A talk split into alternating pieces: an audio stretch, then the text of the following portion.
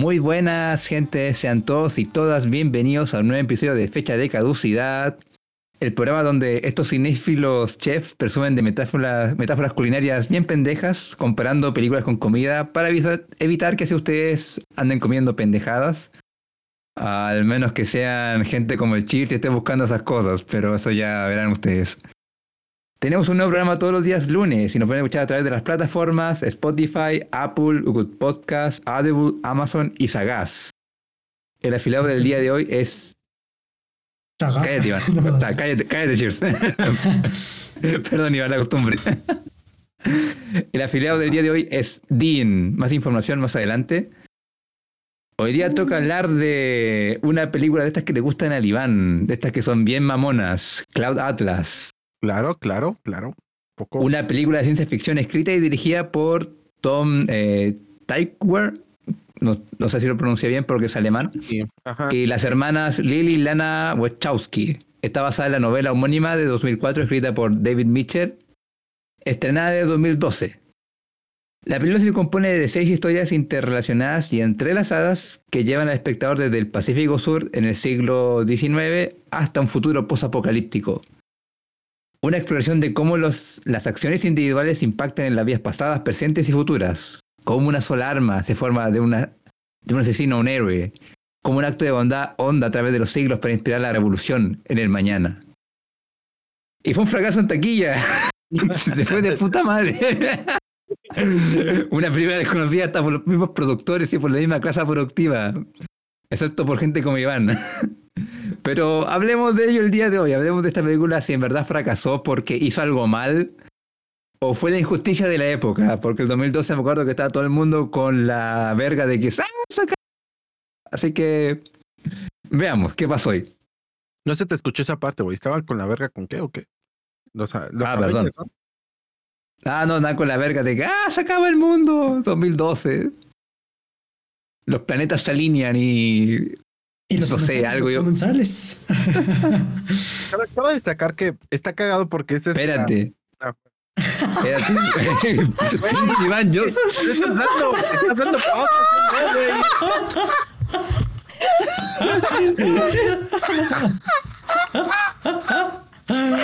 Ay, no más. Dale, ya, ya.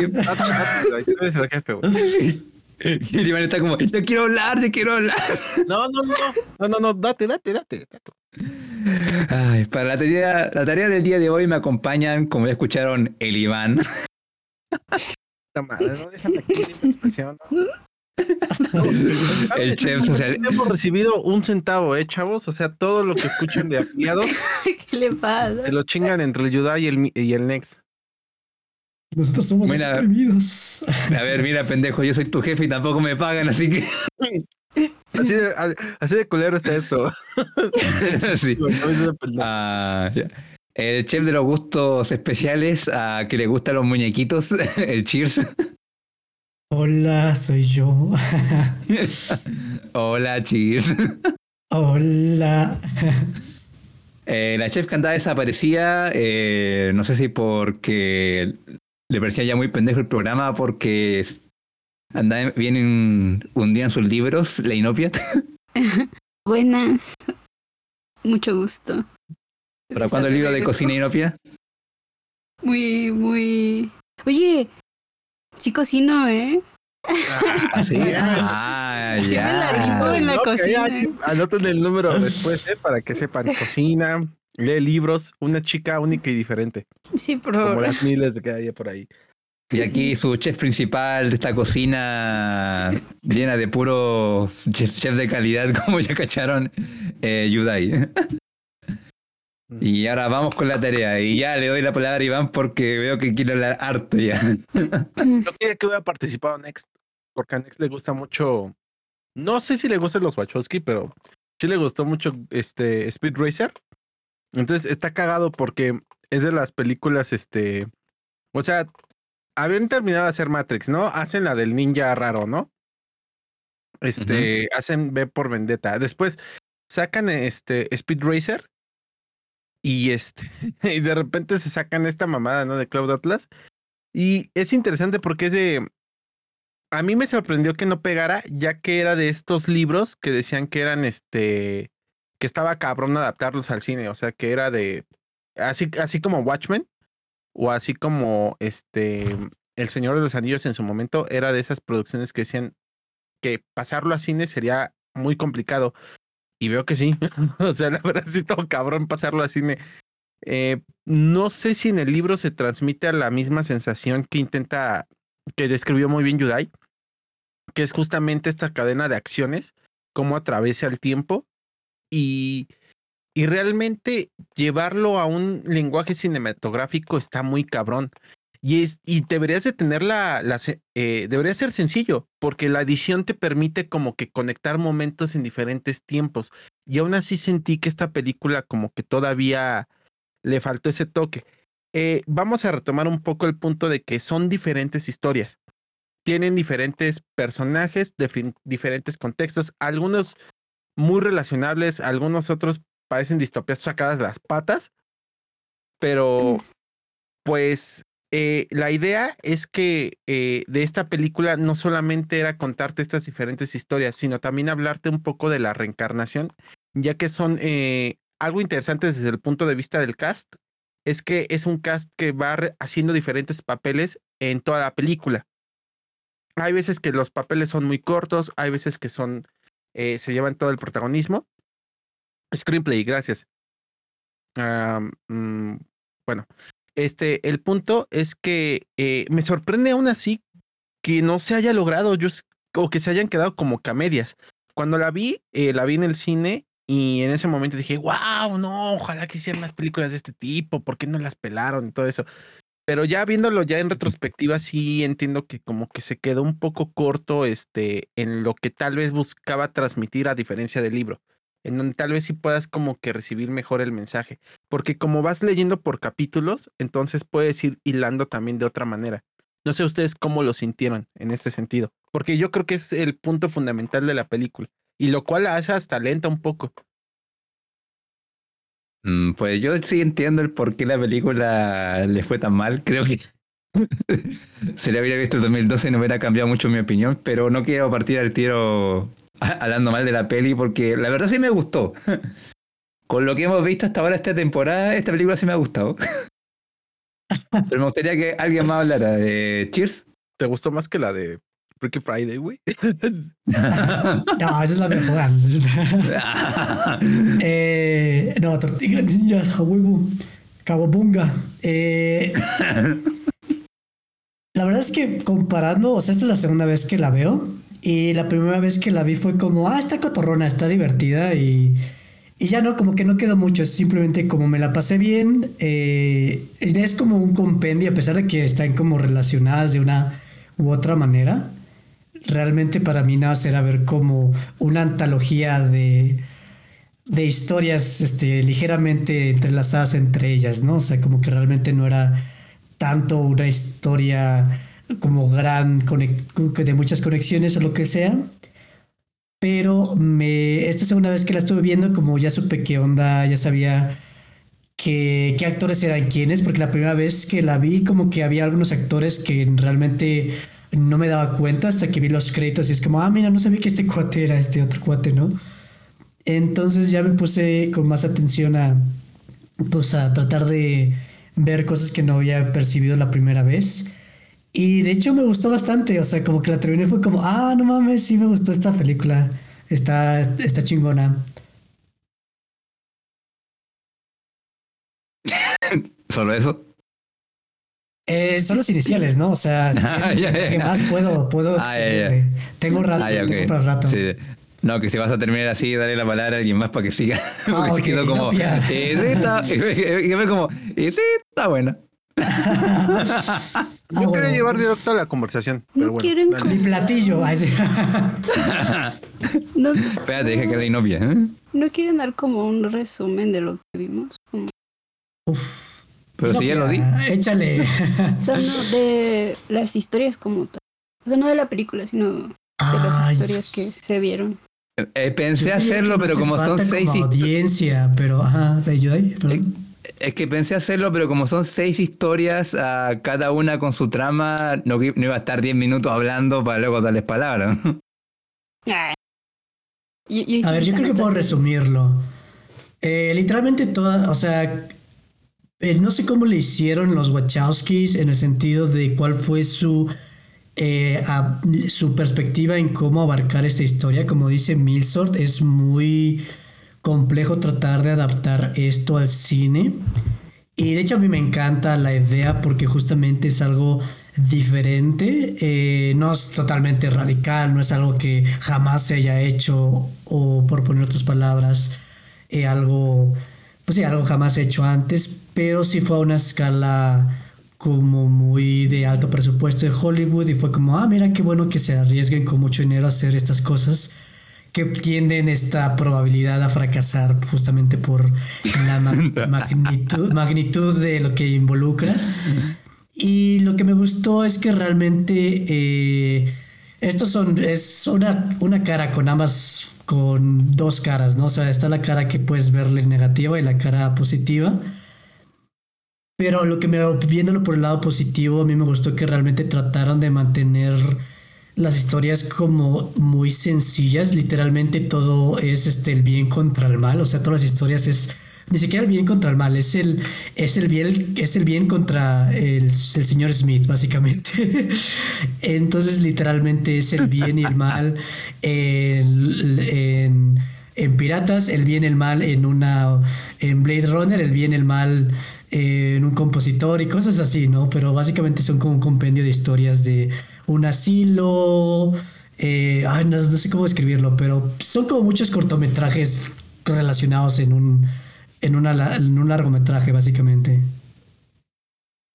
bueno, ya que Inopia nos quiere insistir con un resumen, Inopia, por favor, expláyate con el texto que acabas de hacer por el chat, porque yo no pienso leer eso. es que, pues, no sé, si estuviera escuchando no sabría de qué diablos estamos hablando, porque pues es una...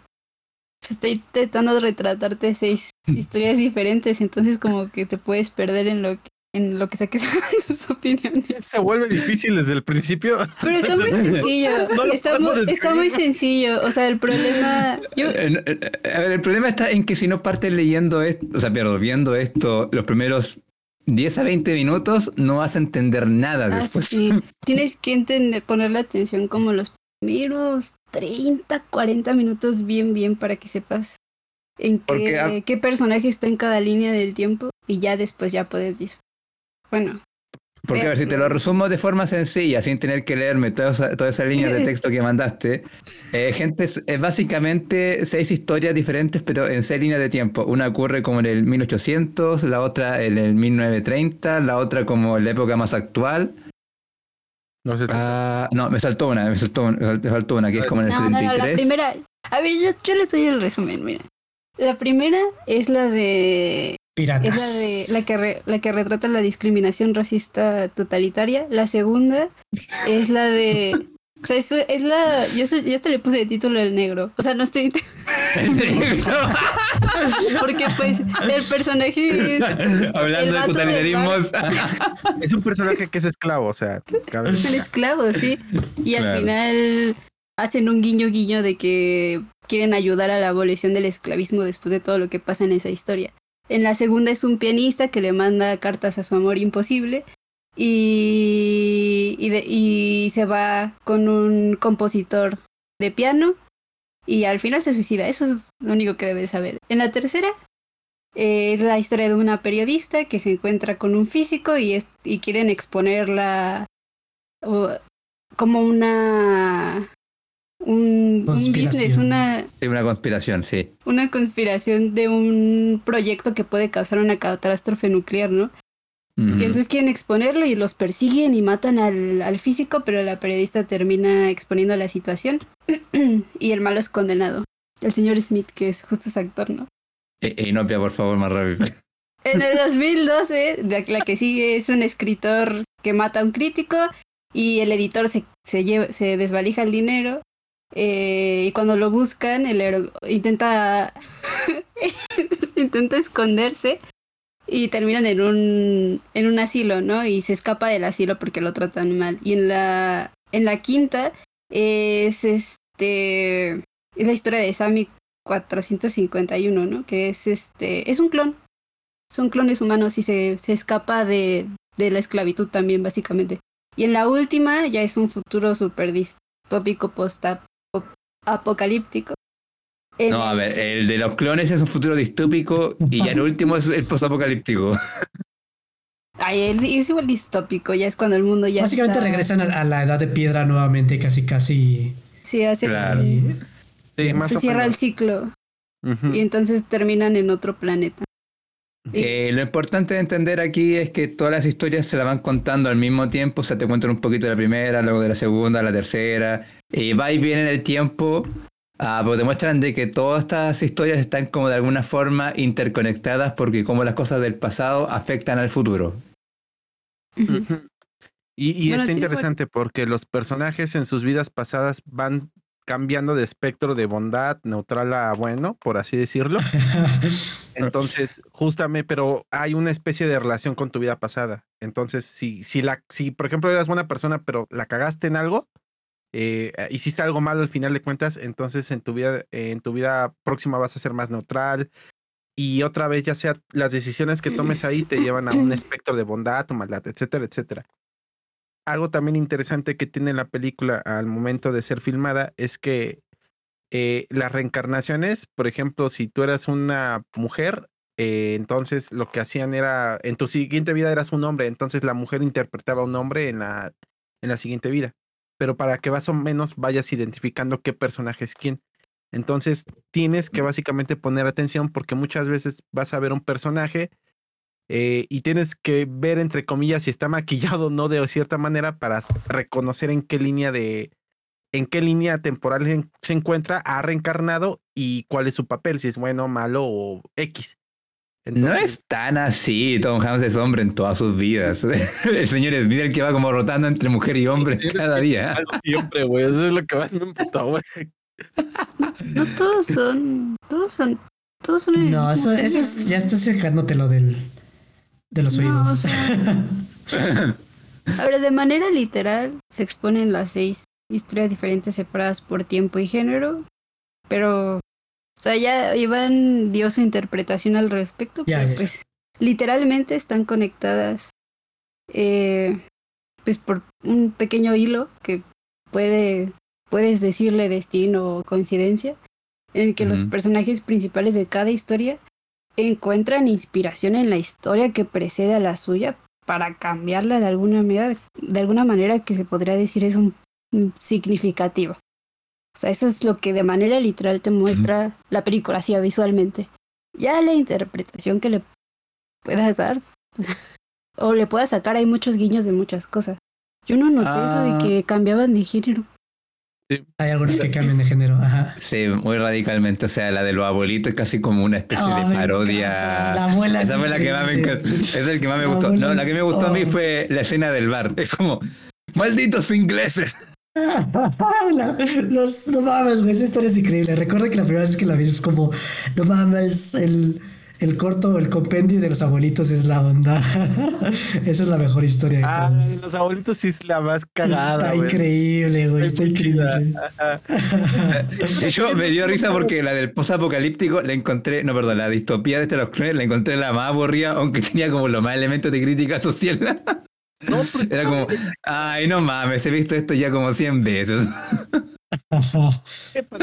Creo que es la más bizarra de todas las historias. La de los clones, si no les vamos a dar un poquito más de contexto, están en, en África, en, ¿cómo se llama? Corea del Sur. Y ya está todo industrializado, inclusive los humanos. Entonces, hay humanas que están hechas literalmente de manera, pues, en fábrica. Pero lo cagado es que, eh, bueno, prestan su servicio y después, cuando ya dejan de, de dar servicio, dicen que como que las liberan, pero en realidad las hacen. ¿Se acuerdan de hasta que el destino nos alcance, banda? que los hacían galletas los humanos, pues los mismos te hacen jugo y entonces les dan jugo a esas clones, las alimentan consigo mismas, con sus otras clones. Y yo digo de hecho, desde el punto de vista industrial, me parece lo más ineficiente del mundo. Creo que había mil maneras de aprovechar más pero.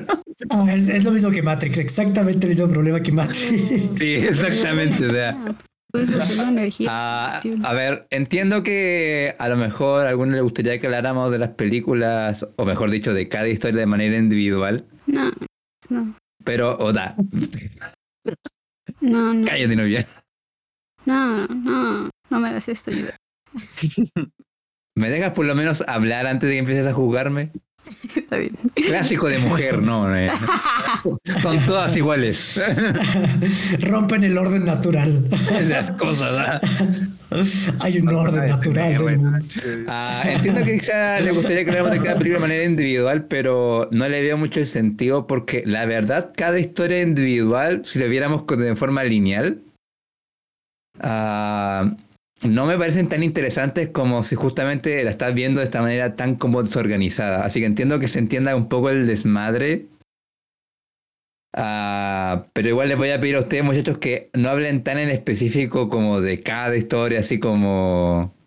O sea, por un ratito ya está bien, pero después como enfoquémonos más en el mensaje de la película. o si hace bien esto no, porque si no se va a ver todo un, un desorden.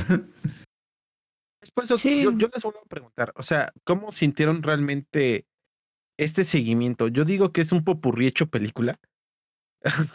o una película, o una canción progresiva hecha película, güey. Eh, ¿Cómo sintieron realmente eh, la filmación? Bueno, no la filmación, sino la manera en la que se llevan las historias, cómo, cómo se interconectan. O sea, ¿realmente sienten que el lenguaje cinematográfico aporta o, no, o es hecho un desmadre y ya, güey.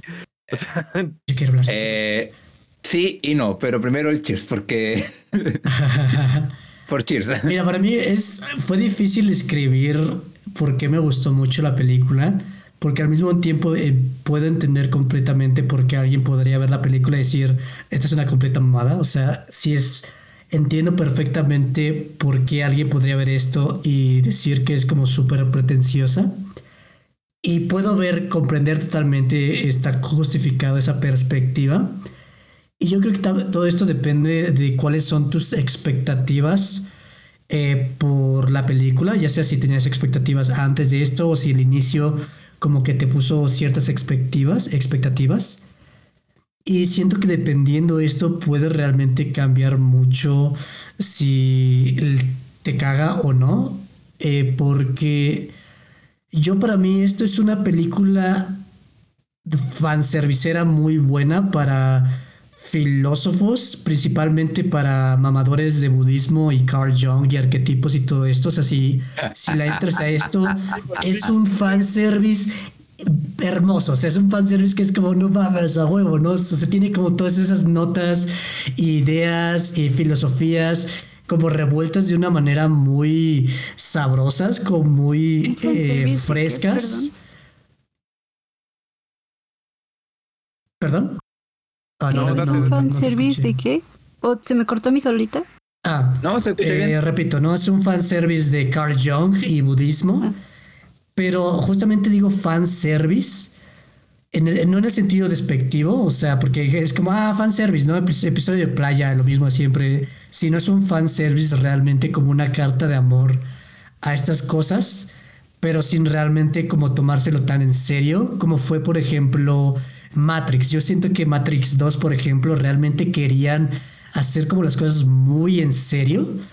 Y aquí es simplemente como, no, pues son varias historias y, y, y como que realmente eh, como que no, no hay tanto peso en la narrativa, porque la narrativa, como dije anteriormente, es extremadamente simple. Simplemente están los que quieren mantener el control, que es como el yang, la oscuridad, que no es mala como tal, pero bueno, en esta película sí es como mala, pero que quiere tener el control y el caos que quiere romper con eso y llegar a un control que no sea abusivo, etcétera, etcétera. Y entonces es muy fácil en cuestión de emocional pero por el otro lado, por el lado de si te, lo tomas muy en serio, los Wachowskis, por muy buenas ideas que tengan, son pésimos con las realidades materiales, o sea, como que realmente no es tanto si está ocurriendo algo malo o bueno, o sea, para los Wachowski es cuáles son las implicaciones de lo que está sucediendo, ¿no? Cuáles son las ideas de lo que está sucediendo, no tanto lo que está sucediendo. Y entonces sí tienes como pues eh, los negros, los gays, la presión de las mujeres, eh, la presión de pues, las, las corporaciones, etcétera, etcétera. Y pero realmente no, o sea, todo esto simplemente es como aderezo, realmente todo esto es como más, este, como poner una cara que realmente ser una crítica sobre la realidad material de todos estos eh, elementos históricos de una manera extremadamente simplificada. Y creo que si lo tomas por ese lado, ves la, ves la, la parte de la revolución, este, ya Blade, Blade Runner en el futuro y es la cosa más X del mundo porque es como, ah, pues sí, se están peleando, están haciendo revolución, porque realmente no hay un peso en la realidad, todo es como muy simbólico, muy metafórico, y las cosas como reales, a menos de que sean muy directas como los abuelitos, entre más grande sea, como que más difícil es realmente como que tenga sentido en lo que realmente involucran en nuestra realidad, ¿no? Entonces es complicado explicarlo, pero espero que me haya dado a entender un poco poquito, pero a ver. Comentario. Sí, a ver, uh, y no había hacer una pregunta, pero ¿prefieres que yo vaya primero o hacer la pregunta de tiro al Cheers? Eh, no, esa es una pregunta general. Que ahorita le dio, se Cheers dio su opinión y le dio una perspectiva e interpretó lo que vio, ¿no? Y de eso estaba hablando. Eh, a mí me gustaría este también ver ustedes que entendieron o que vieron, si interpretaron algo también, ¿no? Si es que lo hicieron. No. Uh, obviamente haga esa pregunta más al final porque me suena ya como tocar el núcleo de la película o quieren que vayamos al tiro a eso. no, da tu punto, Yudai, porque... Yudai, tú, tú di, tú di, Yudai. Me gustaría guardar un poquito más esa pregunta porque me parece muy profunda, la, lo sorry, novia, pero guárdela, eh, porque de que la quiero responder, la quiero responder. Ah, mira, porque respondiendo a la pregunta de Iván primero del punto de vista cinematográfico, mira, yo dije que era así y no. Eh, sí, porque eh, tengo entendido que el libro abarca cada historia como un capítulo propio, entonces ves todo lo que pasó en el pasado y luego vas avanzando en el tiempo en cada época hasta llegar al, futuro, al año 2300 y algo, algo así. Ah, y yo creo que esto sí lo beneficia a la película como para una adaptación porque significaría de que si hubieras adaptado de forma literal todo eso, tendrías que tener seis clímax a lo largo de tres horas. O sea, sería un poco desordenado y estarías como cada clímax opacando quizá el siguiente. Entonces siento que de ese punto de vista, eh, por la magia de la edición, uh, sí se favorece mucho esta película. O sea, no me imagino mucho la adaptación de este, este tipo de libro uh, si no fuera como de esta manera es un popurrí, es un desorden, es un desmadre. si no le gusta el desmadre, este va a ser una joda. Pero la verdad es que creo que esa es parte del encanto de esta película. O sea, parte de la razón por la cual tú quieres, como por lo menos en mi caso, seguir viendo, era para entender qué tenía que ver todo lo que está pasando, cómo qué es el hilo conductor que une todo, todas estas cosas. Entonces, sí, la ayuda mucho a, yo creo, Ah, pero, por el otro lado, y esto tiene que ver más con las Wachowski en general, eh, siento que como película, película, eh, no tiene mucho, la verdad. Eh, no tiene como mucho subtexto. Lo que ves es lo que hay, no. Lo cual igual puede deberse justamente a hacer un desmadre, o sea, poner mucho en pantalla podría ser muy confuso pero aún así no le quita el hecho de que lo que estás viendo en la imagen es un poco aburrido, la verdad. Y si me pongo a ver ahora... Porque la verdad esto no me lo había planteado hasta ver esta película, porque esta es como la más mamona de todo lo que ha hecho los Wachowski. Porque fuera de Matrix y Speed Racer, no hicieron B de Venganza, Iván. Trabajaron como guionistas y productores, pero no como directores. Ah, y Jupiter Ascending. Ah, se parece que todo lo que hace la Wachowski es sumamente funcional. O sea, y no está mal eso, o sea, como director es una forma de trabajar, pero en ningún momento dije como, ah, esto es cine. como, no sé, ver una película de Christopher Nolan o el director que hizo Max Max ahora, a donde tú ves lo que estás viendo en pantalla, es como quedas asombrado, quedas impactado de ver esto en, gran pantalla. Es como decir, necesito una pantalla más grande para ver esto. Eh, no, aquí normalito la imagen, entonces como que entiendo entonces que como película sí se beneficia, pero como película no se me hace la gran cosa. No sé si se me va a entender eso, eh, pero creo que ahora sigue Iván, así que por favor Iván. No, pues, es que básicamente es a donde yo iba. Eh, sí, en efecto, como que siento que ya está de, está de más.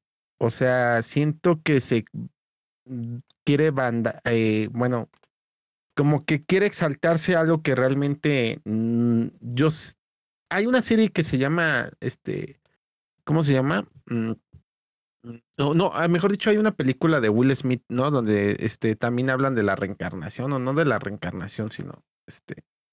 No, la verdad no la tengo en la cabeza, pero eh, ya han tratado estos temas de manera similar y sí me sorprende mucho cómo eh, realmente no debería de estar conectado, pero por algo, algo cuando lo estás viendo dices, es que, güey, como que me estoy desconectando de repente con la película, ¿no? O sea, de hecho es una película que a pesar de que son premisas muy sencillas, eh, el ritmo y la manera, manera en la que se maneja lo vuelve denso.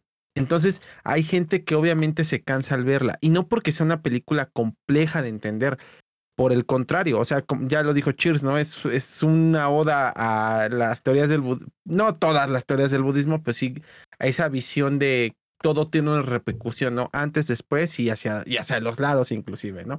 Este, entonces, entiendo eh, el por qué esta película realmente no pegó. Y es que llega un punto en el que las historias de repente no me permite conectar bien con casi nadie. O sea, la, voy a tomar la historia de los viejitos. Ya sé que la audiencia no tiene la menor idea de qué historia estoy, qué historia estoy hablando, pero pues los que ya la vemos, creo que conectamos más con esa historia porque son personajes más ligeros, son más entrañables, pero el resto de historias no me puedo yo eh, reflejar en ellas en los personajes que estoy viendo y no sé si es por el tiempo, no sé si es por el ritmo, no sé si es simplemente porque las historias están mal llevadas o no. Simplemente siento que hay un, sigues teniendo una barrera. Es muy interesante eso porque entonces eh, eh, fallas en un propósito muy importante dentro del mensaje de la película, que es eh, mucho de la empatía. La empatía es un, es un tema que se toma mucho en esta película y de hecho tiene una recompensa.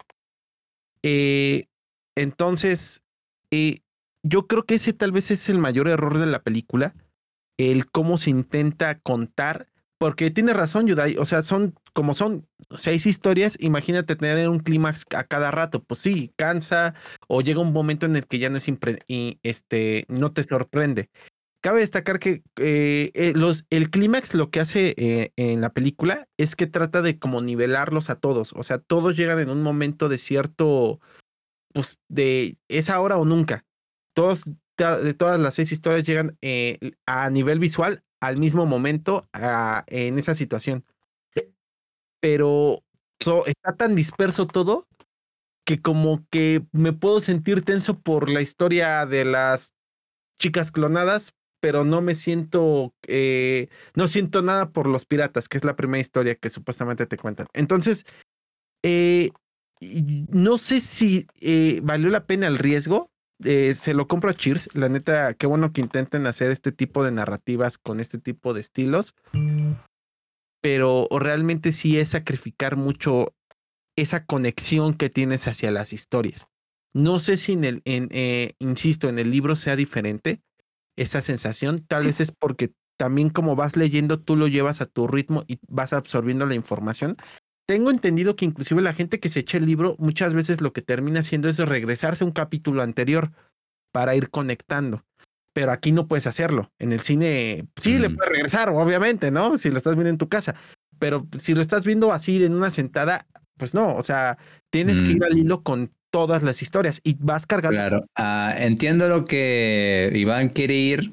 pero siento que ese va a un punto de la narrativa propia de la historia, aunque bueno, aquí está todo relacionado, o sea, el guion estaba muy amarrado con el con la, eh, con la dirección de cómo contar esto, o sea, no iba a ser sencillo, pero tampoco justamente siento que lo hicieron bien, pero ahora quiero escuchar a Cheers. Sí, mira, algo que dijo Iván, o sea, estoy totalmente de acuerdo con ustedes, hay algo diferente en esta película, es difícil apreciarla porque a nivel como convencional de una narrativa, eh, varias historias piden, dejan mucho que desear. en el mundo futurista como que todo pasa muy rápido, realmente quieren poner muchas cosas, esta revolución, y al final es como, pero pues, ¿y qué? ¿Qué más da, no? Eh, a mí, de hecho, la primera vez que la vi, la historia que menos me gustó es la de Tom Hanks en el super post, post, post, post apocalíptico, donde ya están en la edad de piedra, piedra otra vez. Cuando ve a Abraham Lincoln zombie demoníaco en su conciencia. Exacto. Sí, está cagado. Eso sí me gusta. Está malo, pero me gusta.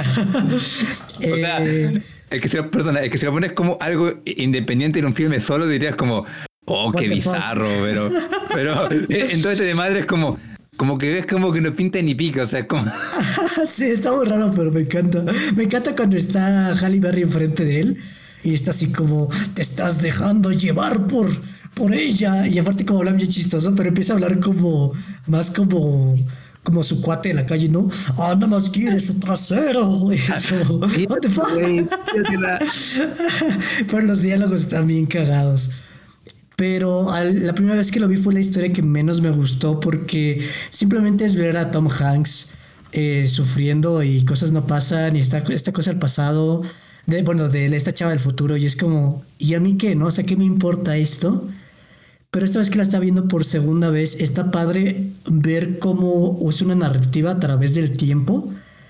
Entonces me gustaba ver cómo, por un lado, estoy viendo a Tom Hanks, que es científico, y, o sea, porque empieza siendo un maldito, que es un médico, que quiere literalmente, está con los malos, pero se hace pasar como el bueno, ¿no? Pero luego, este, bueno, el, el escritor que termina siendo el, el, sándwich de nudillos, eh, me, da, me es indiferente. Pero cuando está con Halle Berry, termina siendo todavía un científico que está, digámosle, con los malos, pero está dudando de, de si debe traicionar, no traicionar, o sea, como cuál es su rol con esto. Y ya en la última historia está tratando de ver cómo eh, ya está del otro lado, ya está del lado de los magias, de las creencias, de la fe y todo esto. Y es como me gusta ver cómo estas narrativas se entrelazan entre las mismas narrativas. Y por ejemplo, la que me gusta de la pareja, eh, sí, de la pareja, es como, es, es, en reversa, o sea, tú primero ves cómo eh, es catástrofe en, en el futuro, que matan al chavo y la chava la matan, pero al final, que es el, el pasado, termina eh, sobreviviendo el pirata y termina volviendo con su chava, que es la misma chava coreana, ¿no? Entonces me gusta cómo estas narrativas rompen estos esquemas, pero realmente manejar estas dos dimensiones es un relajo. O sea, me dices cómo arreglaría yo esto, no tengo ni pinche, ni pinche idea, porque es una idea muy, eh, muy padre, pero muy difícil de realmente captar porque estás hablando en otras dimensiones, no sé cómo explicarlo. Che, valorando las cosas porque son diferentes. Inopia, por favor. Este, pues es que, es que cuando, es que habla, si se ponen, o sea, si se ponen a hablar de de cada historia por individual y de lo que vieron, o, sea, porque siento que es una es este tipo de películas que eh, si tú ves, puedes, o sea, puedes ver muchos gestos de muchas cosas que el director tal vez quiso poner, que vienen tal vez de la trama, que de la adaptación, eh, que tú te estás inventando porque lo estás interpretando tú de esa manera. Entonces, a mí me gustaría mucho hablar sobre qué, qué es lo que yo saco de esta película y cómo lo interpreto, ¿no? Pero antes de, de, de eso, y si quieres dejarlo al final, porque me gustaría escuchar este eh, las suyas y ver si alguna de sus ideas converge con la mía. Eh, como película... O sea, mira, yo me estoy aguantando, perdón, mira, yo me estoy aguantando mucho porque si tú me das el pase, yo puedo sacarle como mil quejas a esta película. yo, quiero escuchar esas quejas, Nada más déjame, antes de que las... O sea, si quieren decir antes de quejarse y dar como su interpretación o decir, no veo nada aquí o yo sí veo algo aquí. Eh, nada más quería, o sea, yo quiero decir que como película, o sea, porque ahorita que estaba diciendo, yo me, me, me, identifiqué mucho con el discurso de Iván porque decía que no empataba con los personajes. O sea, yo tampoco soy completamente indiferente con las historias de manera individual. No la volvería a ver tampoco.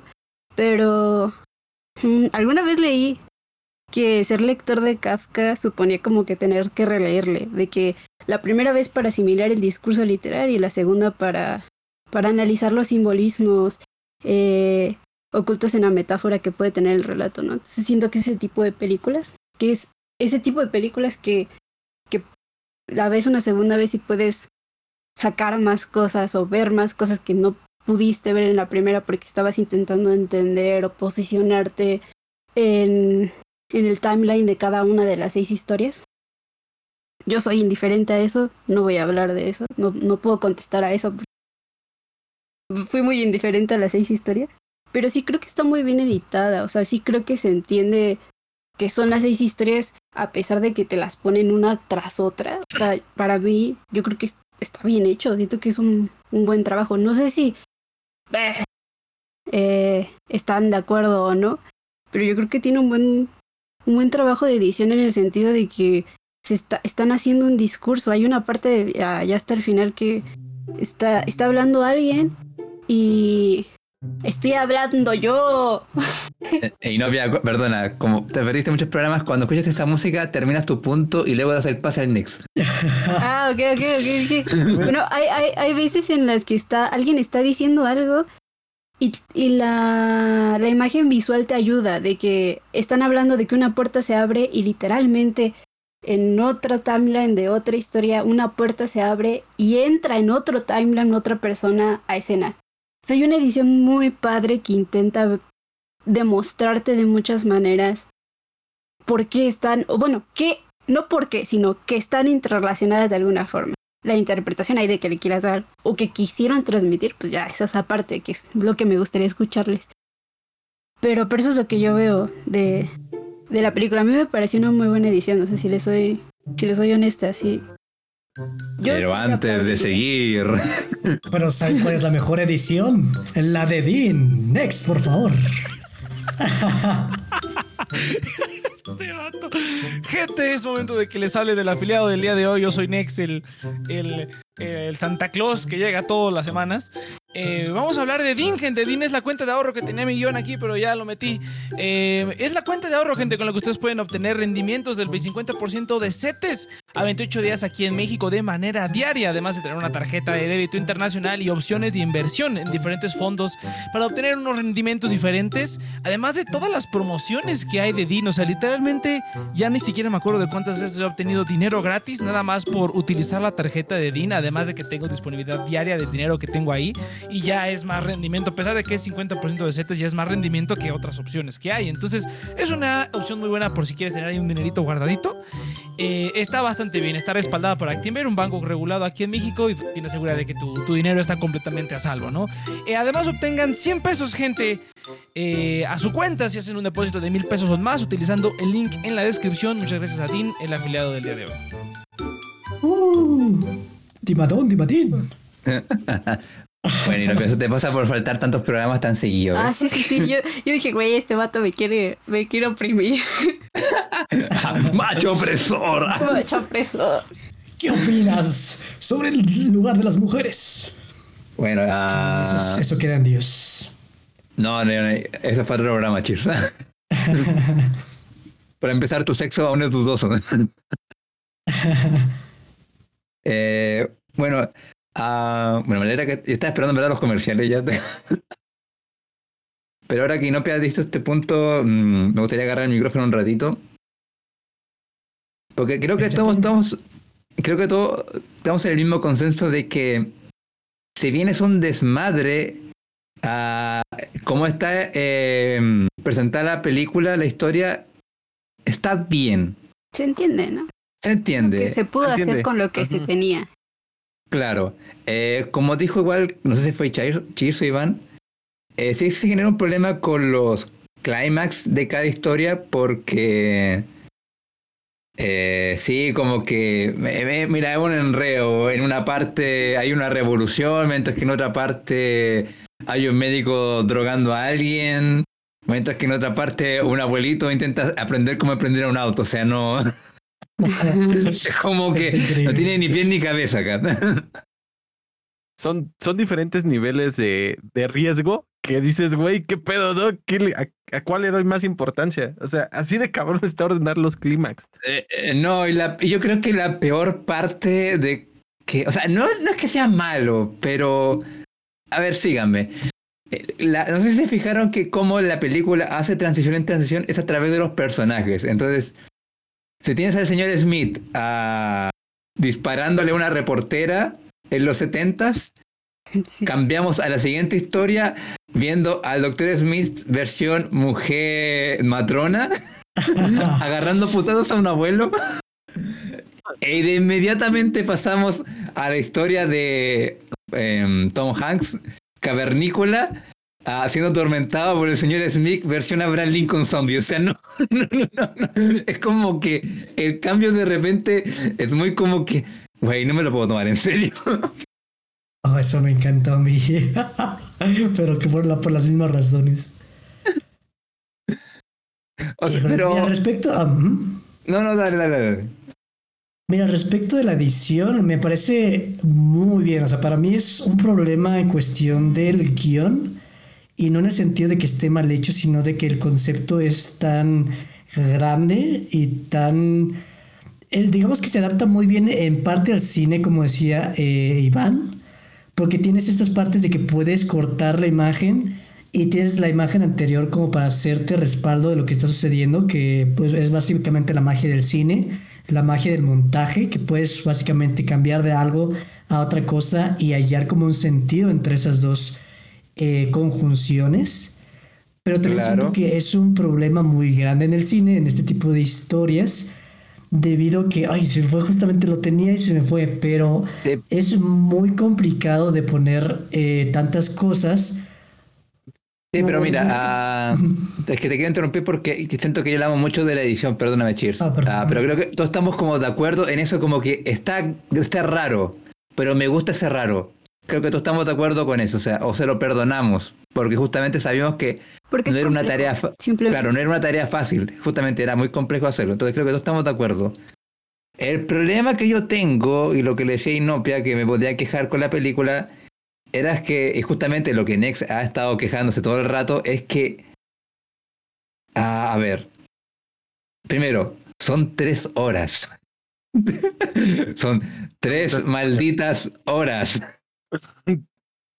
Y no tres horas donde dices como, oh, sí, estuvo media densa la primera hora, pero la otra mitad se la rifó. O sea, es como un sube y baja de que de repente está lentísimo y de repente como que eh, están disparándole una morra eh, en un futuro puro soldado negro. O sea, es como... Eh, ay, es, es, larguísimo. Se sienten las tres horas, se sienten.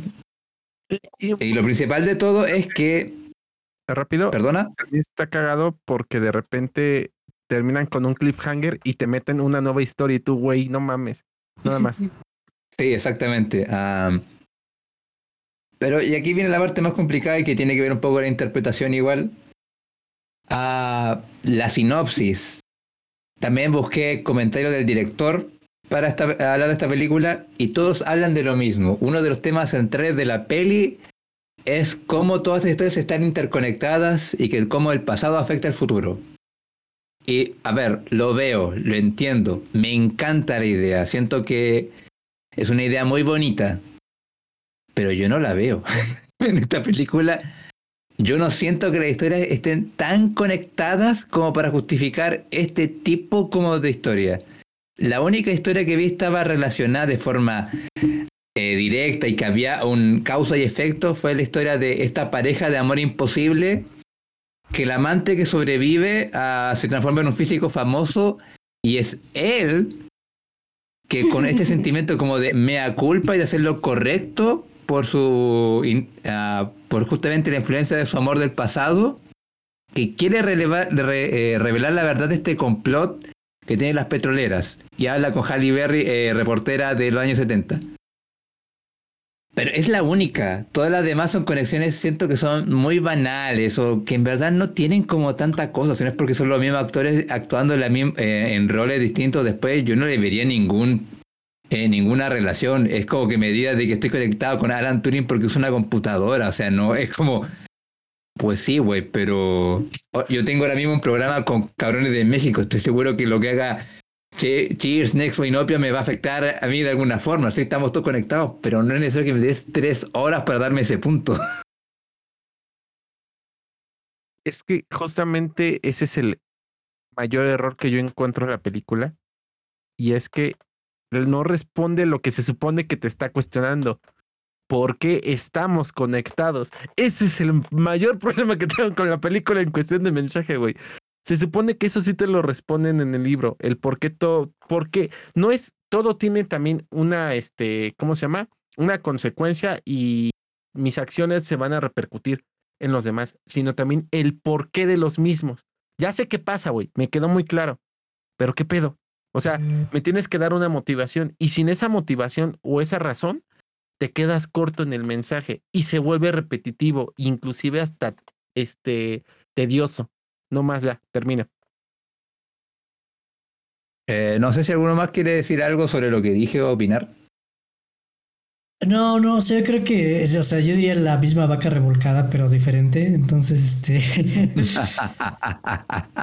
pero estoy de acuerdo. O sea, tengo mi perspectiva diferente, pero básicamente son los, mismos puntos.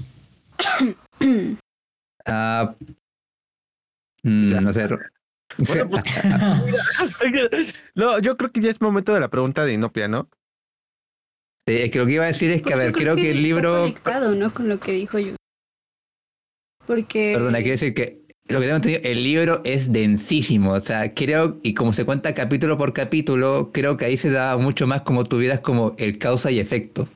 El libro, de hecho, el libro tiene, tiene como un prólogo que te presenta las tres, eh, las, las tres, las seis historias, te las junta en un pequeño prólogo pequeñito y después capítulo por capítulo. Bueno, no son capítulos, son grandes partes de, de, libro, seccionado por capítulos, te cuentan cada una de las historias diferentes. Y lo que pasa en el libro, que también pasa en la película, no sé si lo notaron, es que eh, la historia pasada está siendo leída, escuchada, vista por el personaje principal de la que le sigue.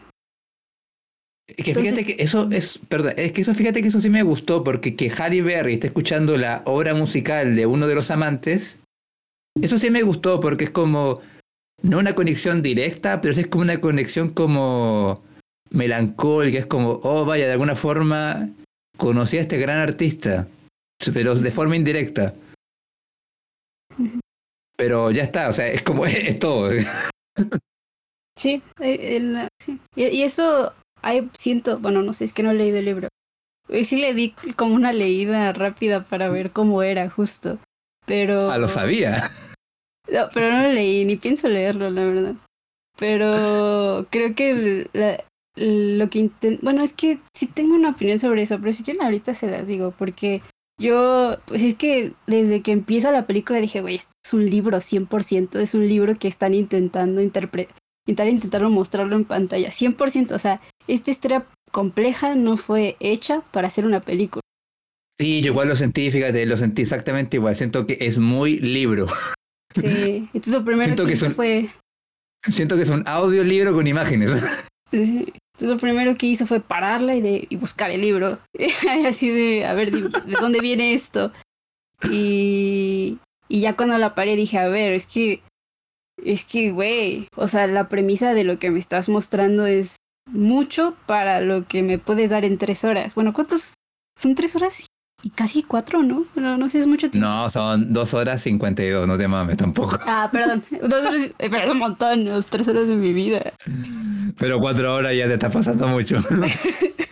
creo, que están dando en el clavo. O sea, yo creo que el mejor formato para esto y sería una serie, o sea, una serie de televisión. No sé si, no sé, esto no lo he visto, pero esto se me hace igual es de las Wachowskis, que es como la misma, el mismo concepto, pero ya con más tiempo para lograrlo.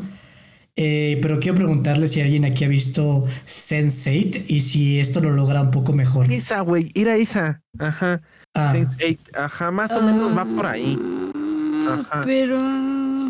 Aunque sí maneja la matemática un poquito diferente. Ajá. Y no nada con Will Smith. Diferente. No, no cambian el. O sí cambia. No sé, cambia no, es no es atemporal, es así. Ah, están conectados, pero para diferentes partes del mundo. Y después se juntan todos. No, tal vez ya creo que eso es. Oh, bueno, bueno. y es que, fue dirigida por los Wachowski y por el codirector. La canción. Es que para mí sería, o sea, la serie sería el mejor formato porque justamente siento que este es un problema. O sea, tienes una película y como película tienes que dar el primer, como subir, subir, subir, dar como el primer bajón de eh, pasó algo malo, pero todavía falta el segundo acto, ¿no? Un primer acto, segundo acto y tercer acto. Y creo que sí es pesado porque justamente no le das el tiempo para que las ideas individuales, porque siento que como en conjunto realmente tienen peso las historias, realmente van ligando de una manera en que te mantienen de alguna manera interesado en lo que está sucediendo, pero de manera aislada las historias realmente no tienen el peso porque no son mucho la que las exploras, tienen, tienen temas que realmente involucran muchas cosas que tener en cuenta. Porque la de los viejitos es lo mejor porque realmente abarcaron todo lo que se tenía que abarcar. O sea, esa es la única que siento que no me debieron nada. Porque realmente tuvieron el tiempo y como la estructura donde realmente sí se adaptó. Mientras que las demás simplemente es como, no, tener, tienes que meterla en primer, segundo, tercer acto, porque si no, este, esto no va a hacer sentido en una película.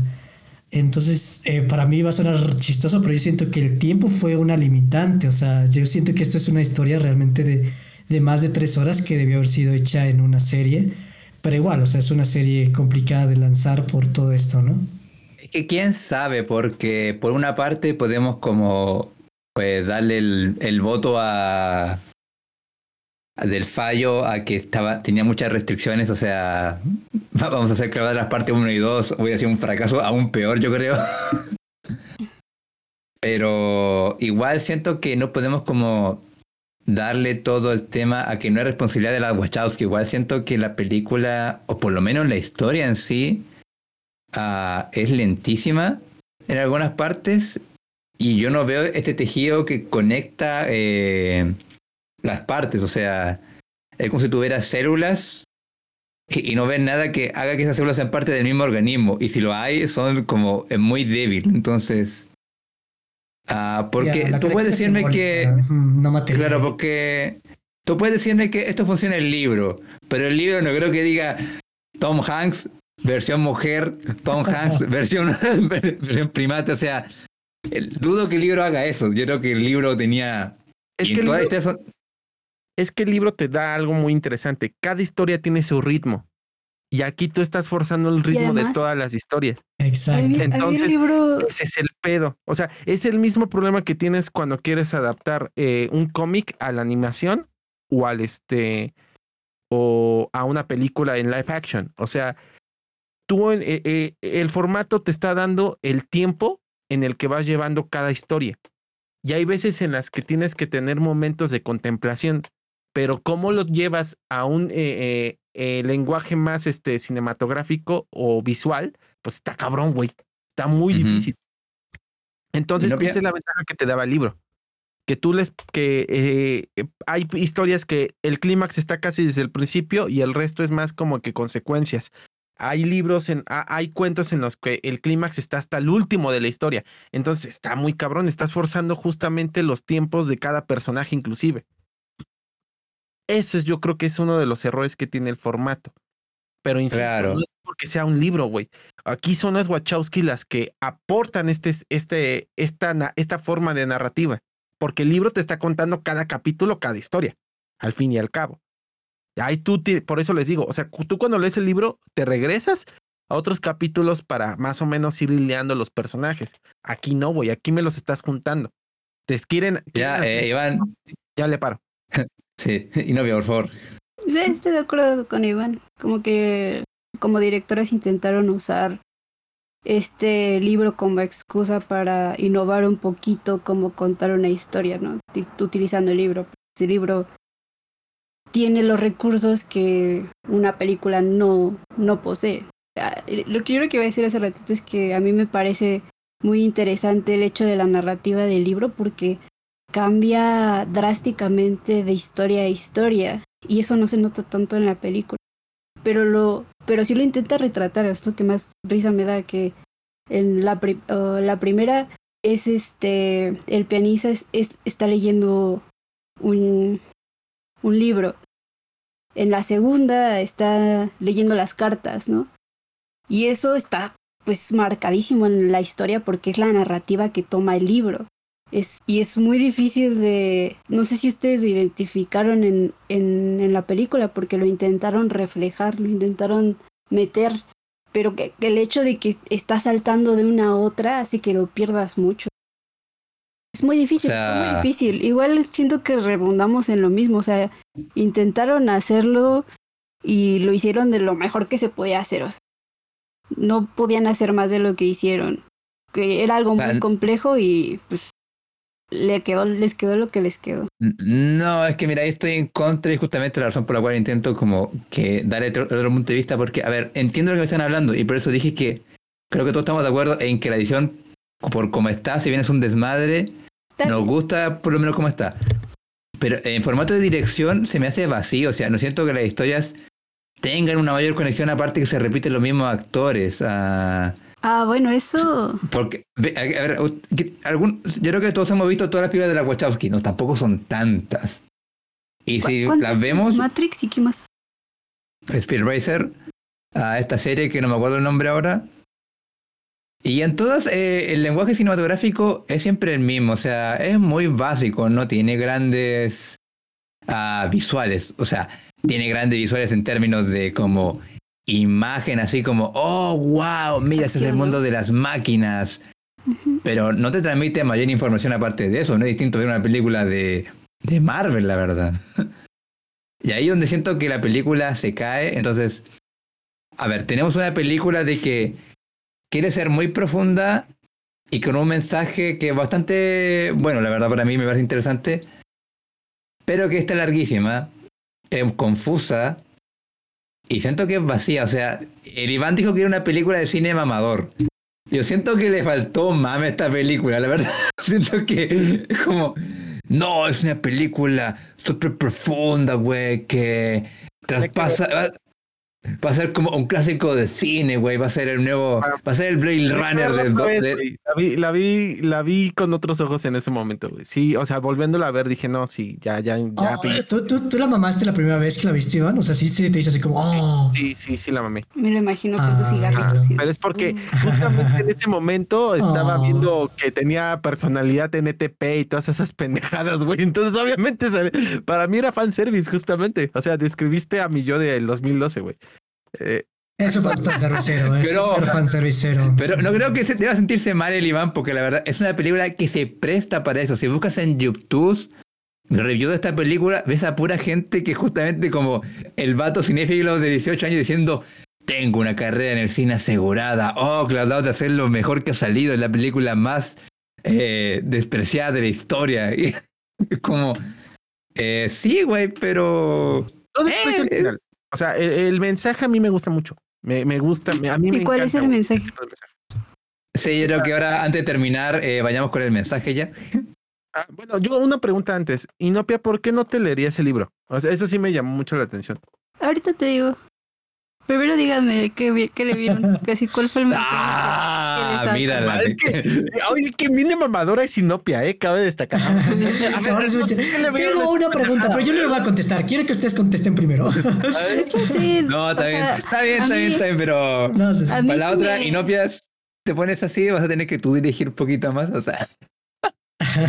Es que, a esta película yo le saqué algo, pero justo cuando le saqué lo que estaba pensando mientras la veía, eh, pues es que no es lo único que les puedo aportar no es algo de la película en sí, como literalmente que me está aportando la película, sino que yo solita agarré y me fui, no como Iván, o sea, yo literal como que me saqué de la película y dije, güey, esto no me interesa, estoy perdiendo mi tiempo y estaba bien enojada porque estaba viendo esto. wow, no y entonces dije, a ver, déjame prestarte atención, amigo, ¿y qué me quieres decir? Porque si no estoy perdiendo mi tiempo. Y entonces mientras estaba viéndola, tuve que agarrarme y prestarle atención, pero al momento en el que me fui por eso terminé espiralizando para otra parte. Por eso quiero ver ustedes qué mensaje le ven o si le ven algo o si no le ven algo, porque ahorita Iván dijo que le vio algo a sus 15 años, no, no sé. No sé si le sigues viviendo algo, si ahorita dices, no, mi niño de 15 años estaba bien tonto, esto no me es una película y ya. Me gustaría saber eso para yo decirles qué fue lo que yo, cómo, como yo me volé la barda en mi cabeza, ¿saben? Porque si quieren hablar de específicamente la historia, ahí sí no les puedo aportar nada. O sea, me parece una buena edición, XXY, pero no. Pero sí les puedo decir qué es lo que yo pensé mientras la vi. Me parece una buena precisión, la verdad, la que acaba de hacer Inopia, pero a ver, Inopia, ¿quién quieres que se escuche primero? Dime. Quiero escuchar a Iván que según él sacó algo cuando estaba chiquito. Es que es, es que para mí me gusta, me recuerda mucho la historia de Superman, este, la que escribió Frank Miller, que es que él salva a todas las personas porque cada acción justamente está conectada. O sea, salvar a una persona es salvar a todas exponencialmente. Y eso es algo, eso es algo que la película te dice mucho. Eh, cada vez que lanzas un mensaje, de alguna u otra manera, ese mensaje se vuelve inmortal. De y siempre va a resonar en alguien. Tal vez no te toque vivirlo, pero a lo largo del tiempo va, va a llegar. Y también tiene otro mensaje que es justamente eh, el actuar, ¿no? O sea, toda acción mínima o pequeña tiene peso. Todo momento en el que tú estés decidiendo hacer algo bueno, siempre va a tener su resonancia. No sé si comparto el mensaje de cómo va cambiando tu vida en las siguientes, no tengo la menor idea. Yo saben que soy una persona atea, pero sí me gusta esa idea de, de que siempre va a valer la pena hacer lo correcto porque de alguna manera siempre va a llegar al, siempre le va a llegar a alguien y así también te puede llegar a ti, ¿no?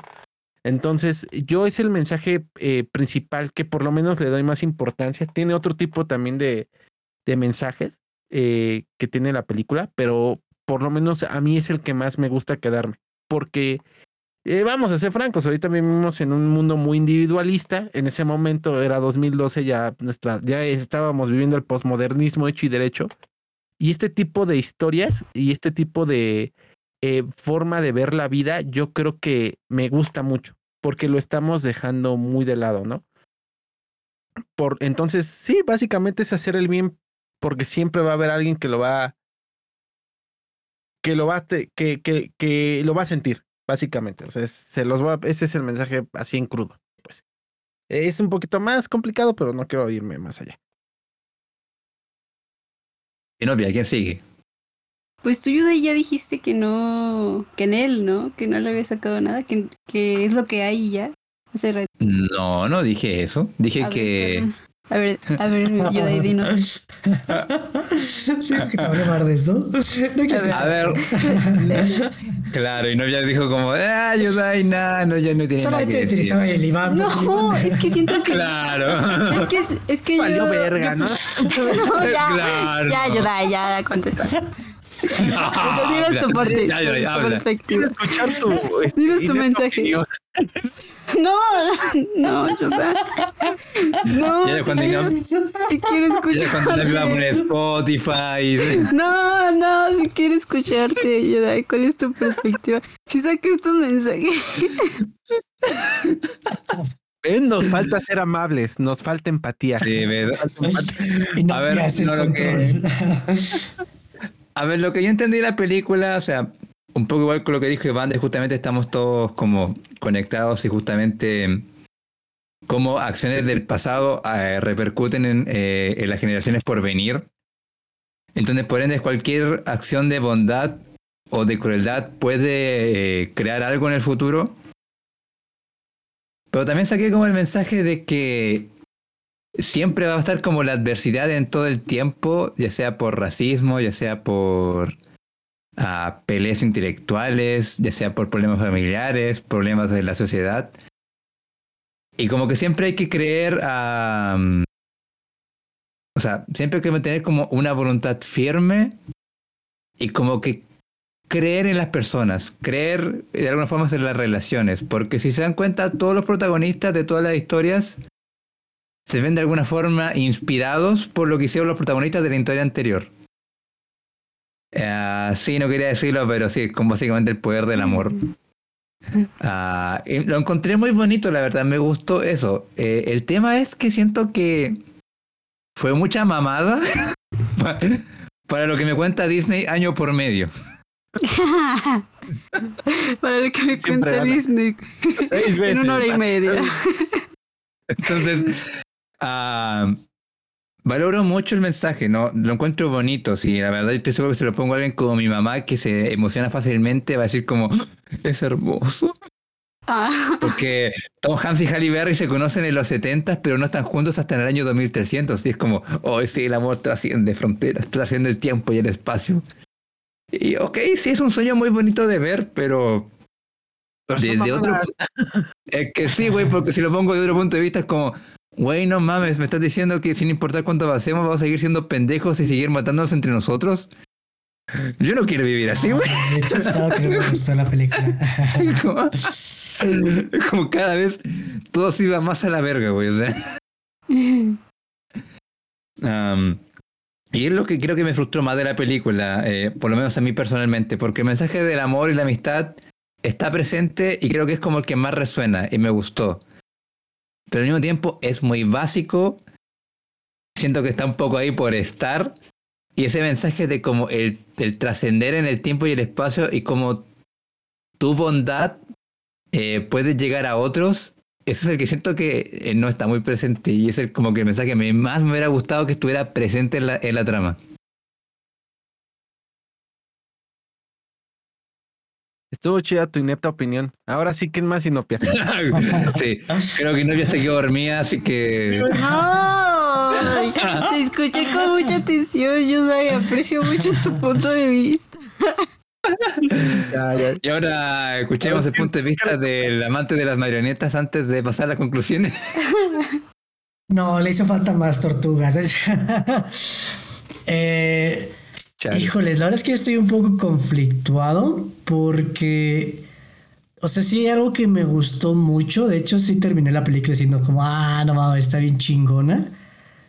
Pero de hecho, eh, yo estoy mucho con el Yudai en este apartado de que siento que es como muy estúpida en cuestión de, o sea, si lo ves como de los temas que está tratando, hasta es como lo contrario de inspiradora, es como literalmente fatalista, es como Hidekian, o sea, como que quiere tratar de ser positivo, pero lo que está pasando es negativo y es como, ¿qué pedo Wachowskis? O sea, que me están, me están diciendo algo por un lado y por otro lado me están diciendo que todo se va al carajo. Y es algo que realmente no comparto mucho con este, porque eso es como una mentalidad de que el tiempo es cíclico y de que las cosas se repiten, reencarnación, etcétera, y otras cosas.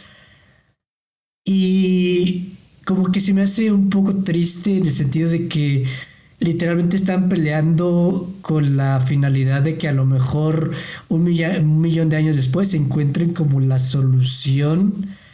Pero es, lo mismo que digo, ¿no? Es como el hecho de, de que, o sea, los Wachowski son muy buenos en, en, la cuestión simbólica, en la cuestión de mensajes más allá de las cosas físicas, pero en las cosas físicas son muy malos porque como que cosas pasan, pero realmente es como, pero ve las implicaciones de esto. Pero dices, sí, güey, pero pues los humanos son muy malos generando energía para, para la Matrix, ¿no? O sea, como que hay cosas que realmente no hacen mucho sentido en las cuestiones tangentes. Entonces, lo que a mí me dejó la película es algo meramente sensorial. O sea, es esta. Eh, no soy mucho de Carl Jung, realmente no me encanta tampoco eso. Pero Carl Jung maneja esta como sincronía y que a mí me gusta mucho como notarlo eh, a la vida, al día a día. O sea, que estoy hablando por teléfono entra otra llamada y se llama la persona igual que la persona eh, anterior, ¿no? O sea, me gusta ver cómo esos patrones y las similitudes. Y siento que esta película realmente te genera esa sensación de ver como personas totalmente distintas.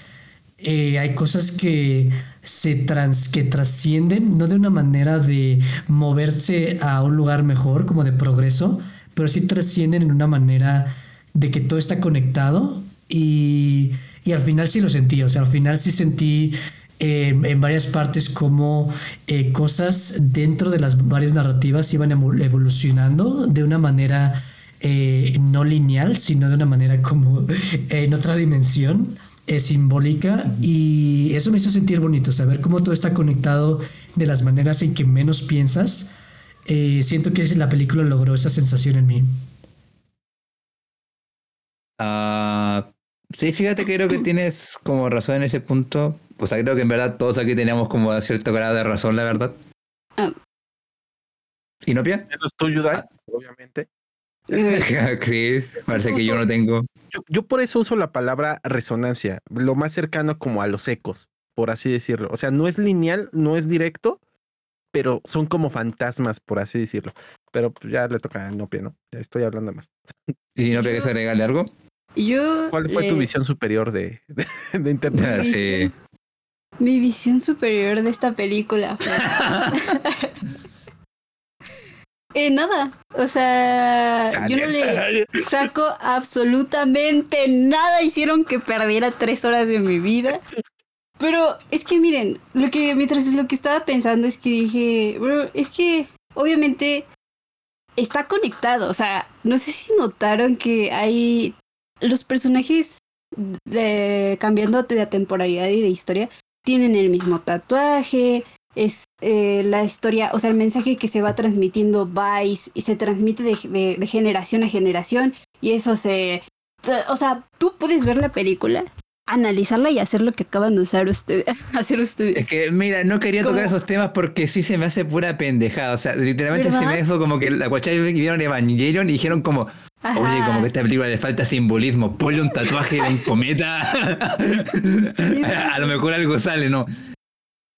Es como escuchar a los, a los teoristas de Evangelion, de Matrix, de... Y es que, ok, déjenme decir esto, o sea, yo lo he dicho muchas veces a lo largo de este programa, o sea, que las opiniones que puedes tener sobre algo, y en este caso, pues son específicamente películas, pues son meramente subjetivas porque vienen desde la base de que tú, como individuo, interpretas lo que visualizas de una forma muy particular, que además está profundamente influenciada por tus creencias, tu contexto económico, social, cultural, familiar, y etcétera, etcétera, etcétera. Ninguno de, usted, de ustedes interpretan de manera idéntica como lo hago yo. Y así como su visión no es paralela a la mía, o sea, su perspectiva tampoco tiene por qué converger ni con la intención original de los autores, que en este caso fue el productor o los filmmakers involucrados en el guion de la película, ni con el de las otras personas que la vieron y sacaron sus propias conclusiones. O sea, lo dijo Yudai, o sea, tú busca reseñas y vas a encontrar personas hablando de religión y espiritualidad y quién sabe qué, ¿no?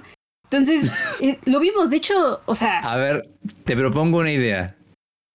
Ah, si, por ejemplo, la historia de el, el, navegante, el libro que escribe, hubiera sido el libro que inspira al amante a ser artista, que el arte que hace el, el amante inspira al científico a seguir sus sueños y hacer lo correcto. El hacer lo correcto hace que él busque a la reportera y no se la pille por ahí nomás. Ah, que sea justamente eh, el desastre que evitó la reportera que hizo que el viejito tuviera una crisis económica. Ah, hay cosas así, conexiones pero directas, no conexiones de estas tan como... Eh, pues sí, güey, voy a la iglesia todos los días, o sea, una vez por semana, pero no. ¿Hubiera sentido que es mejor la conexión? Eh, no, o sea, me hubiera dado igual lo mismo, pero sentiría, hubiera, yo creo que hubiera sentido que el trabajo estuvo, estuvo mejor entregado. Pero es que este, ese es el punto, eso es lo que yo estaba pensando, eso es lo que yo saqué como de aquí, o sea, de que, no sé, me hizo enfurecer tanto como uno como espectador siempre ignora lo que el autor de la obra quiso transmitirte. Eh, y en especial, en especial en películas, ¿no? Que, que, que, no solamente te quieren transmitir una cosa, sino una, sino una serie de aspectos que están internalizados en diversas herramientas que el cine posee para construir eh, una serie de imágenes que muestran una historia. O sea, y, y miren, Perdón. Ya, desahógate, desahógate, pero termina. O sea, miren, porque, o sea, nadie me entiende. O sea, acábala, acábala ya, acábala. Ay, es que estaba bien, estaba bien enojada porque es que de verdad entiendo porque bueno, no importa, no, no, no voy a lo único, o sea, lo que yo quería decir. Iván, cállate. es que si quieres entender o sacar algo de algo, pues lo haces, ¿no? Si prefieres sentarte y entretenerte, no lo vas a hacer. Entonces vas a llegar como Nex y vas a decir pura mamada. Porque no quisiste, porque no quisiste pensar y analizar lo que te estuvo, lo que te quisieron transmitir enfrente. Si quieres no sacar nada y nada más disfrutar las seis historias aisladas o ver otra película completa diferente, lo vas a hacer. Y la opinión va a cambiar incluso. O sea, uno saca lo que quiere y además lo que puede, porque si además una misma persona que la mamó en el 2012 como pudo haber sido Iván, está en un mood completamente diferente, cambia su contexto, crece, eh, envejece, también tu opinión va a cambiar. Entonces, es que siento que soy, honestamente, siento que soy muy mala transmitiendo este mensaje cuando doy mi opinión sobre algo. Pero lo explico con detalle esta vez porque justamente esta película en específico me, me posicionó como a la mitad de esa conjetura. O sea, yo, yo sí dije, bro, a ver, ok, me estás presentando esta película.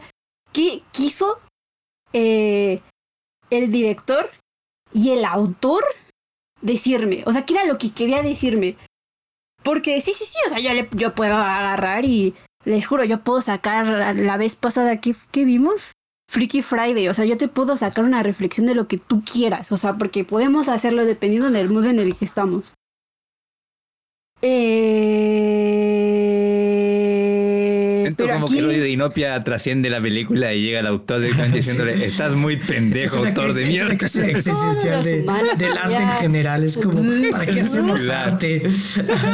Pero dejando de eso de que la neta o sea, o sea, obviamente si quiero les puedo sacar lo que pude haber sacado o reflexionado. Les puedo decir lo que, los, lo que los autores sí quisieron transmitir. Porque cuando estaba, justo cuando busqué el libro, busqué como la entrevista, porque la autora este, eh, participó en, el, en cómo se hizo la película.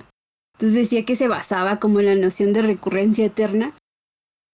Eh, y que pues las personas lo podían asociar a conceptos espirituales, a la reencarnación, al karma, pero que los, los cineastas, o sea, las personas, o sea, los, las hermanas, no sé cómo se llamen, eh, a pesar de que pueden agradecer que la interpretes espiritualmente eh, eh, o las perspectivas seculares que puedas tener con este con esta película pues que al final estaban lo que ellos querían retratar era como la esta cuerda genética de cómo los personajes están interconectados eh, en esta idea de, de retorno, ¿no? Con la filosofía esta de Nietzsche que dice, ¿no? Que, que es la paradoja de recurrencia, que, que dice que el, el, número de moléculas en el mundo es finito y pues por lo tanto solo hay un número finito de posibles disposiciones de, de moléculas y si es, fini y si es finito, pues el tiempo continúa infinitamente, entonces en algún momento la misma combinación de moléculas volverá a surgir, ¿no? en algún momento el universo volverá a tomar exactamente la misma disposición que tenían en, el, en, algún momento anterior. Entonces todos los eventos que siguen a ese punto eh, serían exactamente los mismos eventos que los que siguieron antes, ¿no?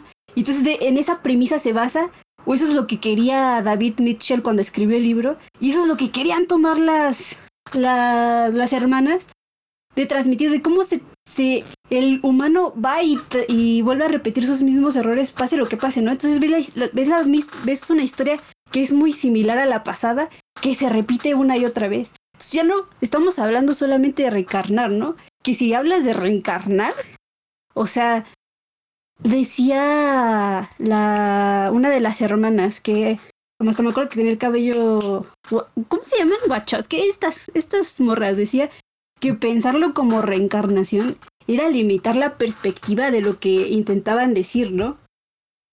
entonces, ese era el primer punto que ellos querían transmitir. Y, los, y el segundo era el de la premisa esta de que los débiles son carne y los fuertes comen esa carne, ¿no? Que es la depredación, de cómo los individuos aprovechan de otros individuos, las tribus de las tribus, las corporaciones de las sociedades, los estados de los individuos dentro de esos estados, ¿no? Y eso es lo que te quiere transmitir la película, eso es lo que te quiere decir. Entonces, y mientras estaba viendo la entrevista que le hacían en la rueda esta publicitaria, dije, ok, ok, o sea, está bien. Pero, pero pues, y luego, yo sí me puedo quedar con cualquier pieza de arte que existe en el mundo, claro, ¿no? Pero pues es lo que yo estaba sacando de la película, ¿no? Sea, yo estaba reflexionando en esto. Y ya no, obviamente yo no estaba pensando en reencarnación y de cómo mis acciones afectan a la de la otra persona. No, no, no, no, no, no, no, no, no. Pero me hizo reflexionar justamente eso. Terminé haciendo como mi reflexión de arte y dije, no, bro, o sea, yo no quiero llegar a este podcast a hablar de las historias individuales que no me interesan, porque siendo honesto no me interesan. O sea, lo único que saqué fue el, lo que los autores querían medio reflejar en el filme y de qué manera lo hicieron. Y ya. Y ya, esa es mi opinión. O sea, la neta, perdón por rantearle tanto, pero se los juro que yo la estaba viendo y los estaba escuchando y decía, güey, ya, ah, ya estoy harta, ya cállense, está bien. Movimiento del odio. no, historias, pendejos, no es Y, no, hasta, hasta, hiciste que me levantara de mi, de mi comodidad de silencio. No, no mames. Mira, ah, eh, y bueno, no leería el libro, no leería el libro por lo mismo. Pero si te soy muy honesta, la manera narrativa del autor me, es muy peculiar. O sea, de verdad, si, si te interesó la historia, iban a leerlo, porque literal empieza con, con un journey. O sea, está narrado como un como essays, como reseñas así raras y después están las cartas y después cambia eso y te lo interpreta como si estuviera viendo uno de televisión. O sea, todas las narraciones son muy diferentes y las historias son muy distintas, narradas. O sea, a, modo de escritura está eh, la narración es muy distinta. Hasta las uh, cambia de primera a tercera persona. Está muy interesante eso. Pero ya, o Dicen, e, es que es lo que intentaron replicar las Wachowski, ¿no? Porque tú lees el libro y como tú mencionas, cambias el estilo narrativo. Entonces también la, el libro es un poco experimental en ese sentido. Tú como autor, el ir cambiando, ir teniendo una secuencia, pero ir cambiando la manera en la que la cuentas. Entonces, ya, ya, era Black ya, ya, pero, eh, eran los piratas, pero vámonos a Sí, pero a ver, a ver, a ver, a ver, a ver, a ver. Solo, a ver, a ver, ya, Iván, hay que terminar esto. Solamente voy a decir de que si no hubiera partido con este discurso al principio, este hubiera sido muy distinto. Se los juro que ah, quería partir de eso. pero ustedes empezaron a hablar de que los abuelitos y yo, pinches abuelitos, ¿qué me interesa eso? Perdí mi tiempo viéndolos. Pero pues los dejé hablar. Yo quería que me dieran el mensaje desde el principio, se los dije. No, no, está bien que hubiera yo que esto al final porque si terminamos con broche de oro. ha sido mejor empezar así, güey. O sea, yo sí estoy escuchando el podcast y prefiero escuchar esto primero, ya después lo que sí. Me quedo por lo que sigue, güey. Madre. No sé, fíjate que hasta yo estoy a favor de Inopia con todo lo que dijo. O sea, creo que estoy bastante a favor. Simplemente no me lo tomé tan a personal como se lo tomó Inopia. Sí, es que ya. Ya, yo ya tuve esta crisis hace muchos años. claro. esta, esta, no detonó la crisis. Esto pasó hace seis años. Bienvenida a la madurez, Inopia. Para mí, para mí ah, fue Shirobako, de hecho ya, ya, ya, ya, gente, ya. Me mete a la verga. ¿Qué, qué quieren, Ya, gente, ya. Fue mucho ya, no fue mucho. Eh, me reí mucho ya. Gracias, Inopia, por tu discurso. Muy inspirador, pero muy inspirador, la verdad. Yo creo que, gente, ya vamos por las dos horas. Creo que ya es hora de que nos vayamos despidiendo. Así que, ya, gente, eh, platillo Ah, bueno, que advocado no hay platillo. Eh, ¿Y no te quedas al final? me, me... ¿Sí tengo platillo? No, no, serás la última en dar el platillo. Ah, okay, ahora. está bien. Así que partamos con Cheers, por favor. Oh, no, maldita sea. Eh, Fuck, ¿qué platillo es esto? es que o a ver, Iván, ¿tienes uno? Ah, por favor, Iván. Para mí es un licuado, güey, de esos que te tienes que echar, que es que son nutritivos, güey, y le echas manzana, le echas no, brócoli. De los que hacía mi abuelita. Sí. O sea, supuestamente es nutritivo, pero pues, estás poniendo pendejadas a lo güey. Entonces, para mí es, para mí es, es este, un licuado nutritivo, pero pues que no tiene sabor, güey, no tiene textura y chingue su madre, te lo echas completo, güey. Te hubiera lo mejor hacer un platillo de verdad y no un puto licuado. Eso es todo lo que puedo decir. Pero caducado, ¿no? Eh, no está, no es caducado. Es raro. Pero raro malo. ¿eh? Pero raro malo. Es raro. Es que no lo pongo ni bueno ni malo. Es raro. Y ya. O sea. Ya, a ver, cheers, ahora sí. No, no, échate, vas a ahí. ah, puta madre, ya, pero después de yo tienes que hablar sí o sí. Ah, mira, para mí es como una especie de terrina, no sé si la conocen. Sí. Ya, pero para mí es una terrina, pero échalo pendejo, o sea. siento como que vieron una receta y dijeron, está mega rara, pero la haré terrina, a lo mejor ahí sí queda buena. Y no, no cuaja, no. no, no, no funciona, eh. es una terrina no es, no es mala, pero es como insabora, sabe raro. Y ese rarez hace que digas como, claro, es como pastado en carne, verduras, pero que no, no, no queda bien, no es rico. Eh. ¿No sé si les ha pasado de repente que van a la casa de algún pariente y comen algo que se ve raro, sabe raro, pero no, lo, no, no les da asco, pero saben que es raro y no quieren seguir comiendo? Sí, me pasa. Y, eh, para mí, eso fue esta película, pero la razón por la cual yo digo que es mala no es porque sea mal, o sea, no es que sea un mal producto per se. Es que me la tuve que comer por tres horas. si hubiera sido dos horas, hora y media, ya está bueno, ya. Eh, así, va, así, así dura la comida. Pero fueron tres horas, güey, Dios santo. Ay, ay, ay. Entonces, uh, no, para mí no funciona bien. Agradezco haberla visto, la verdad. No es como que me arrepiente como mi novia que se está revolcando ahí, pero uh, no es un producto que vería de nuevo, la verdad. Y entiendo mucho por qué fracasó tanto. En Rotten Tomatoes, en muchas eh, evaluadoras, tiene un 6 de 10. Y apoyo ese puntaje, porque no da para más. eh, no creo que esté caducada, pero Mucha gente la apoya como que cine mamador. No, no dudo que esta película trascienda como lo hacen las verdaderas películas que son eh, clásicos. Y ahí la dejo. Eh, cheers, por favor, ahora sí, tienes que dar tu platillo. Dale, dale. Es que para mí es. Es como si hubiera un restaurante que su idea es ser comida con las sobras que le quedaron del día anterior y simplemente combinas. No mames. y pues simplemente combinas y tratas de darle como una historia así como. eso existe. No, pero lo estoy inventando ahorita. sobras, güey. Y pues eso es como una, simplemente nos sobró esto ayer y le dimos este concepto y está así y así. Y lo comes y es como, pues está bien, ¿no? Pero ¿por qué le pones plátano al, a la sopa? O sea, como que es como dice ayudar, está raro, pero ni pedo, ¿no? O sea, como que está interesante conceptualmente.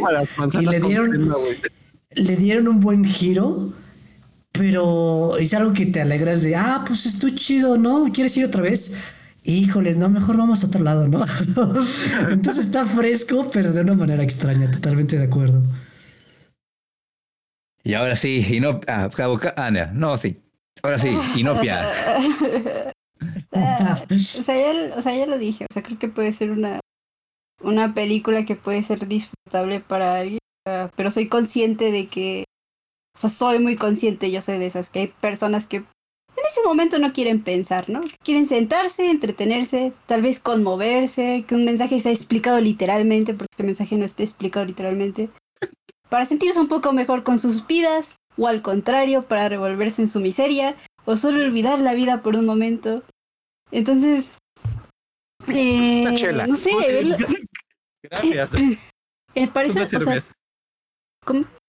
Bueno, o sea, yo siento que para esas personas que no van a sacar nada, no porque no se pueda, porque sí se puede, y porque los autores también tenían una intención detrás de hacerlo, y además de lo que los autores querían, tú pudiste haber sacado muchas interpretaciones. Estos tres les dieron ejemplos. Eh, pero, pero para las que no, pues esta película estaba hecha a perder desde que salió. O sea, honestamente, este, si las ves, o sea, si lo ves aislándolas, probablemente te vas, no te va a entretener, te va a irritar que vaya brincando de una cosa a otra y te corte el clímax, como dijo Yudai. O tal vez la disfrutes, ¿no? O sea, pero seguramente no. O sea, diría Nex y concordaría que es una pieza de cine de esas que, que están en forma de arte para mamadores, ¿no?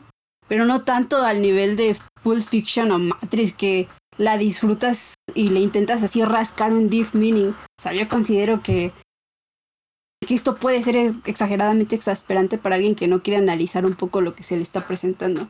Entonces, por lo mismo, porque a mí, Inopia, me hizo interpretar justamente eso, en vez de lo que me quería dejar, pues la, la mejor que yo, la comida que yo elegiría, pues sería como de esos tipos de postres que venden en restaurantes de estrella Michelin, de esos pequeños, elegantes, decorados, con nombres extravagantes. Eh, y, y, es muy cómico porque una persona de clase alta dentro de su propio contexto puede visualizar este postre wow magnífico y lo ve y dice wow, wow, wow, wow, wow. No va a cuestionarse ni el precio, si es justo, no, ni siquiera lo va a ver. Eh, se lo ponen en el menú, un, un budín en cama de crema de leche con membrillo. Y puede ser una simple cucharada de yogurt arriba de un pan. Pero para la otra persona es un budín en cama de crema con membrillo, con qué? Utopía, con el nombre Utopía. no le quita el hecho de que es un pan con yogur, no le llames como lo llames, quieras describirlo como quieras describirlo. Lo que quiso eh, hacer el chef al ponerlo, si quiso que se veía fuera bonito, una obra de arte, porque también considero que la cocina es una obra de arte. Pero es un postre y ya. Y ya. Fin. Mucho, mucho gusto, amigos. Eh, Dios los bendiga. Mucho gusto aquí estar con ustedes. Ay, ay, ay, me reí. Gente, yo vine a este programa con los ánimos calmados. Yo pensé que fue una película me Ah, pero dije, eh, creo que igual le gustó, así que vamos a ser suaves, igual Vininopia, que siempre, que también es buena para charlar. Y el Chis creo que igual tendrá una opinión sobre esta película. Y terminó siendo una carnicería que yo no me esperaba, la verdad. Pensé que iba a ser Joel Kitchen Hell, pero alguien me robó el papel hoy día, pero está bien, se agradece. Era para director seminarista película, güey. O sea, Ah, Inopia tuvo su sesión de, de, terapia aquí con nosotros. Siempre aquí los quiero mucho. Gracias por darme el espacio. Sí, es arte. Bueno, gente, muchas gracias por escucharnos. Recuerden que tenemos programas eh, todos los días, o sea, perdón, todos los días, todas las semanas de los lunes. No, no eres nuestro jefe, pero no te pases de verga. Ah, y pueden escucharnos a través de Cheers, por favor. Saga, Spotify, Apple Music, Google Podcast, Amazon Music y, y, y Audible. Eso mismo. Así que, gente, muchas gracias por escucharnos. Son fechas de caducidad. Despídense, equipo. Bye. Bye. Muy buena gente y hasta otra.